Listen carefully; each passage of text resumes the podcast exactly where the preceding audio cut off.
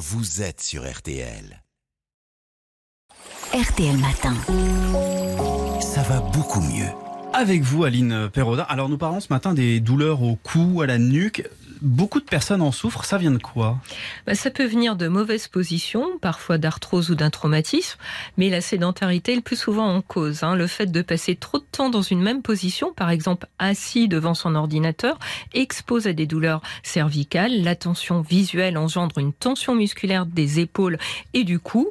Alors on, sous-estime souvent l'importance de bouger toutes les articulations de son corps, y compris le cou. Ce n'est pas bon de garder le cou dans une même position trop longtemps. Très bien, Jérôme. Mhm.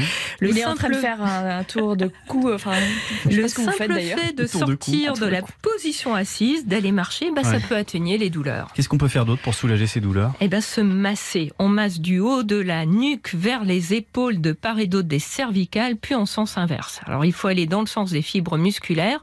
On évite de masser en faisant des petits cercles ou directement sur les os. et ce qui fait aussi du bien, bah, c'est de faire des étirements. D'accord. Et on, euh, pour bien faire ces étirements, parce que là j'ai vu Jérôme tourner du cou, mais enfin je suis pas sûre qu'il le fasse bien. Vous avez deux trois conseils? Ben, on tourne lentement la tête d'un côté, on revient Ouais. au centre et on tourne de l'autre côté. Bon, ça c'est simple. On peut Ouais. aussi faire des inclinaisons sans bouger les épaules. On abaisse l'oreille droite vers l'épaule droite, Mhm. puis l'oreille gauche vers l'épaule gauche. Mhm. On peut répéter ces deux exercices dix fois. Ça fait vraiment du bien. Ça, c'est pas trop difficile. hein. Ouais. Alors ça, c'est quand on a mal. hein. Sinon, comme pour les autres parties du corps, à distance des douleurs, c'est bon de muscler le cou en faisant de l'activité physique.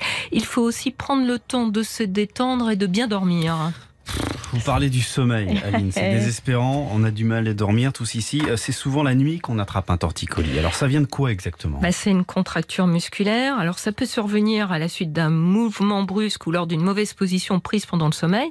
Alors dans ce cas, la douleur est vraiment vive et on est très gêné dans ces mouvements.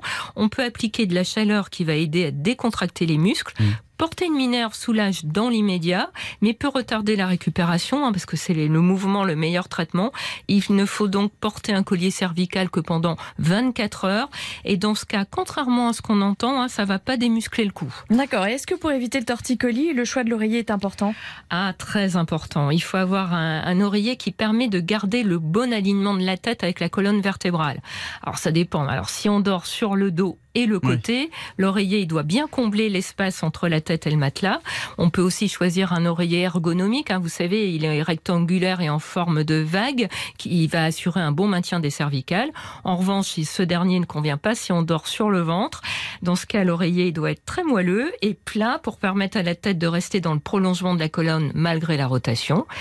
Enfin, il est vraiment important de poser uniquement la tête sur l'oreiller et pas les épaules, toujours pour garantir un bon alignement de la colonne et éviter des tensions dans les muscles de la nuque. Merci pour tous ces conseils précieux, Aline, parce que moi, le mal euh, de cou, euh, ça m'énerve.